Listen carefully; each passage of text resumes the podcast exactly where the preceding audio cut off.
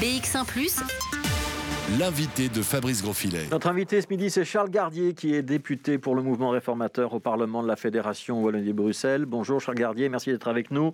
Je précise également que vous êtes euh, l'un des cofondateurs des Francopholies de SPAC. Vous avez donc euh, aussi une euh, expérience, une expertise dans le domaine des festivals. On va y revenir dans quelques minutes. Je voudrais d'abord vous faire commenter deux chiffres qui ont été publiés ce matin par la SABAM.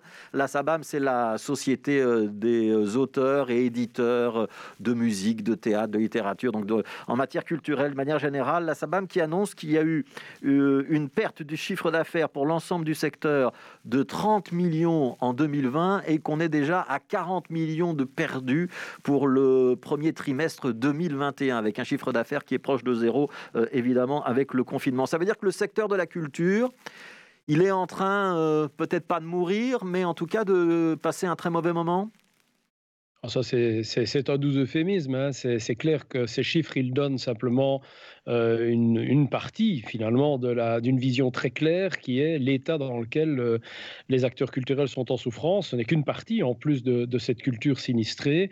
C'est une partie euh, voilà, que je connais bien, c'est vrai, par, le, par, le, par, mon rôle de, fondateur et d'organisateur des francopholies, mais c'est une partie seulement du secteur culturel. Ce secteur culturel, bah, il était fragile. On le savait déjà avant, on l'a vu à travers, euh, la, à travers cette pandémie. Et ces chiffres-là, bah, ils, nous, ils, nous, voilà, ils nous rappellent simplement la, réalité, à savoir que ce secteur est à l'arrêt euh, depuis quasiment une année et avec des perspectives qui, malheureusement, à l'heure actuelle, sont toujours euh, absolument sinistres et sombres. Alors justement, il y a un comité de concertation demain qui va se pencher sur l'état de la culture et ce qu'on pourrait permettre dans le cadre du, du, déconfinement des mois à venir. Vous êtes confiant Vous êtes méfiant ou vous êtes carrément pessimiste? C'est quoi le bon, euh, le bon adjectif? Ah, Écoutez, depuis hier, j'étais, euh, ou avant-hier, pardon, j'ai questionné la ministre de, la Culture et elle se montrait assez pessimiste. Donc j'avoue que j'étais un petit peu, euh, un petit peu douché par, par, la réaction de la ministre Linard. Maintenant, je ne suis ni optimiste ni pessimiste. Je pense que je pense qu'on attend depuis longtemps un certain nombre de décisions. On, de Codeco en Codeco, on n'a on n'a pas euh, suffisamment de réponses et de perspectives durables pour ces secteurs et pour le secteur de la culture en particulier. Et donc j'espère vraiment que euh, qu'on en aura un peu plus euh, ce vendredi. Euh, bah, sur toute une série de choses qui parfois me paraissent traîner de façon euh, un peu déraisonnable. Je pense par exemple à, l'aspect scientifique, les études scientifiques que, que je demande, mais je ne suis pas le seul à le demander depuis déjà plusieurs semaines, pour ne pas dire plusieurs mois. on annonce des tests. Est-ce que euh, c'est quelque chose de satisfaisant pour le secteur des tests ou est-ce que vous considérez que c'est une manière de gagner du temps? Ah non, alors euh, est-ce que c'est satisfaisant pour le secteur? Certainement pas. Euh, ce n'est pas avec des tests qu'on va, qu'on va résoudre tous les problèmes. Par contre, ces tests euh, scientifiques, ils sont absolument nécessaires et on doit les mener parce que que c'est des tests qui vont pouvoir donner des perspectives durables pour ces différents domaines. Donc en réalité, ces tests, ils ne doivent absolument pas conditionner la réouverture, nous l'espérons le plus rapidement possible, euh, de, la, culture ou des différents secteurs d'ailleurs. Euh, mais par contre, ils sont là pour effectivement objectiver des protocoles qui pourront de façon durable être maintenus, être utilisés pour permettre à des personnes en toute sécurité euh, de se rendre dans des lieux de culture, et ce, même en cas de rebond, même en cas de variants qui euh, serait particulièrement agressif à l'automne ou à un autre moment. Donc ces, ces, analyses scientifiques réclamées par euh, tous les scientifiques, carte blanche après carte blanche, que je réclame depuis euh, plusieurs semaines et que l'on a mis visiblement un peu de temps à, décider de faire. Et je veux souligner quand même que la Fédération Wallonie-Bruxelles a très rapidement réagi à ce sujet. La ministre, le ministre-président ont très vite décidé, dans la foulée de ce que j'avais demandé, euh, eh bien de, de, de, de, supporter de soutenir ces, ces, tests. Par contre, euh, je dois bien reconnaître qu'au niveau du, du, Codeco, on a été euh, beaucoup plus lent à la détente. J'espère vraiment C'est quoi l'explication, Charles Gardier? C'est quoi l'explication? C'est qu'on regarde la Fédération Wallonie-Bruxelles et la culture de manière générale de haut Au Codeco, au comité de concertation? Bon, je n'ai pas envie de, de, penser ça. Euh, je, je n'ai pas en réalité de, réelles explications. Euh, moi, ce que j'essaye d'être, c'est du côté des, des, solutions. J'essaye d'être euh, une force de proposition, d'avancer.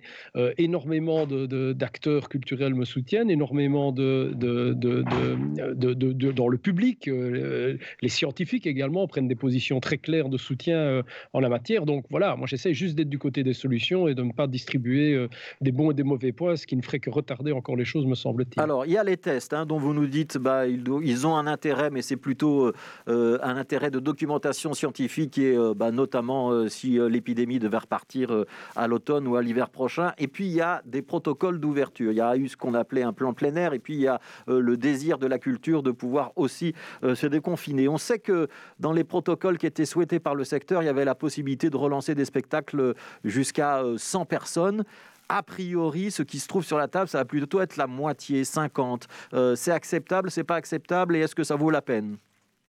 Je pense pas que ce soit acceptable en réalité. Je pense que 50 personnes, euh, ça n'est pas suffisant pour donner des perspectives réelles à un secteur euh, comme le secteur de la culture. C'est sembler ignorer que derrière un artiste sur une scène, que ce soit en théâtre, que ce soit dans la musique, que ce soit dans, quoi que ce soit, euh, il y a énormément de gens qui, qui, travaillent, qui sont à l'heure. Il faut des techniciens, il faut des éclairagistes, des sonorisateurs, il faut un désattaché de presse, il faut payer des droits, il faut...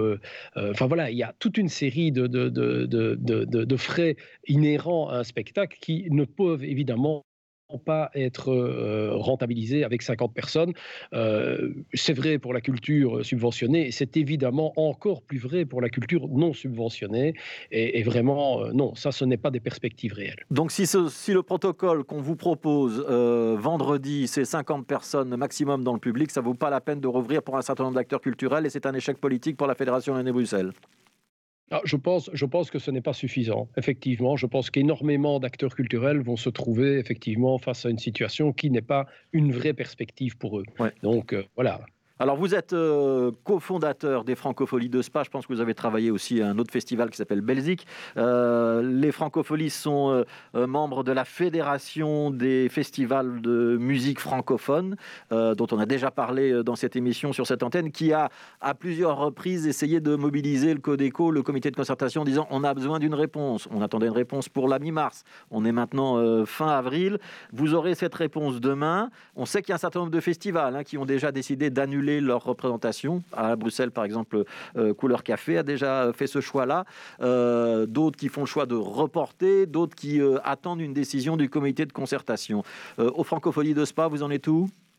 On attend la décision du comité de concertation et on pense surtout, évidemment, euh, si nous avons euh, la possibilité, si nous sommes dans la possibilité de tenir, euh, pour la seconde année consécutive ce festival, eh bien, nous allons vraiment plancher sur un plan B. Nous ne pouvons pas rester deux ans sans être aux côtés des artistes de la Fédération Wallonie-Bruxelles que nous essayons à travers ce festival de promotionner, de soutenir.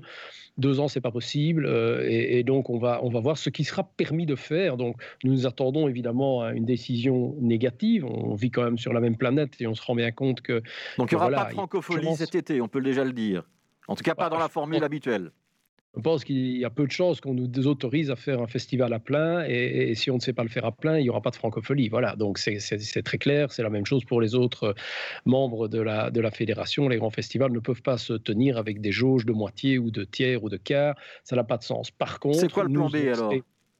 Ah bah écoutez, le plan B, nous vous le donnerons quand on aura euh, l'information, déjà simplement des jauges que nous pourrons pratiquer, des conditions dans lesquelles nous pourrons le faire et euh, de la situation qui sera euh, celle qui sera autorisée. Et en fonction de cela, nous nous mettrons en, œuvre, nous mettrons tout en œuvre pour, pour exister et pour avoir une, une activité cet été, pour être essentiellement, je dois bien le dire, aux côtés des artistes qui... Mais ça veut dire quoi concrètement, Charles Gardier? Ça veut dire que vous allez faire des francopholies en ligne, en streaming? Ça veut dire qu'on va faire des toutes petite jauge, que vous allez vous délocaliser euh, C'est quoi l'idée? Bah, nous allons sans doute euh, devoir faire avec des jauges nettement, nettement inférieures et, être euh, à 100% aux côtés des artistes de la Fédération en Bruxelles. Donc ce sera une affiche qui sera exclusivement consacrée aux artistes de chez nous. Une dernière question, Charles Gardier. On sent qu'il y a une volonté d'auto-déconfinement euh, chez un certain nombre euh, d'acteurs de la culture. Il y a des théâtres, euh, il y a des compagnies, il y a un certain nombre d'acteurs, notamment en région bruxelloise, qui ont déjà annoncé qu'ils allaient tenir quand même des spectacles, y compris des spectacles à l'intérieur dans les prochaines semaines. Vous leur dites quoi, vous qui êtes un élu, membre de la majorité au Parlement de la Fédération de Bruxelles Vous comprenez ou vous leur dites attention, c'est dangereux, respectez surtout les règles? Bah, Je pense que l'un n'empêche pas l'autre. Hein. Je les comprends, je les comprends très bien, vraiment. Euh, je les côtoie euh, au quotidien, oserais-je dire? Euh, évidemment pas tous, mais un certain nombre. Et je vous avoue que je suis très secoué quand j'entends des amis musiciens qui m'expliquent qu'ils revendent leurs instruments ou qu'ils parlent de suicide, parce que c'est vraiment des réalités que je, que je côtoie. Et, donc c'est pour moi assez, assez difficile. Et en même temps, je pense qu'il faut rester très attentif à cette pandémie, respecter autant que faire se peut les, évidemment les, les distances le port du masque, être attentif à ça. Et je pense que beaucoup d'acteurs du secteur culturel sont parfaitement conscients de cela. Euh, ce qu'ils cherchent, c'est avoir des perspectives durables, mais respectueuses, elles aussi, des, des, des, contraintes euh, que nous amène à avoir cette pandémie.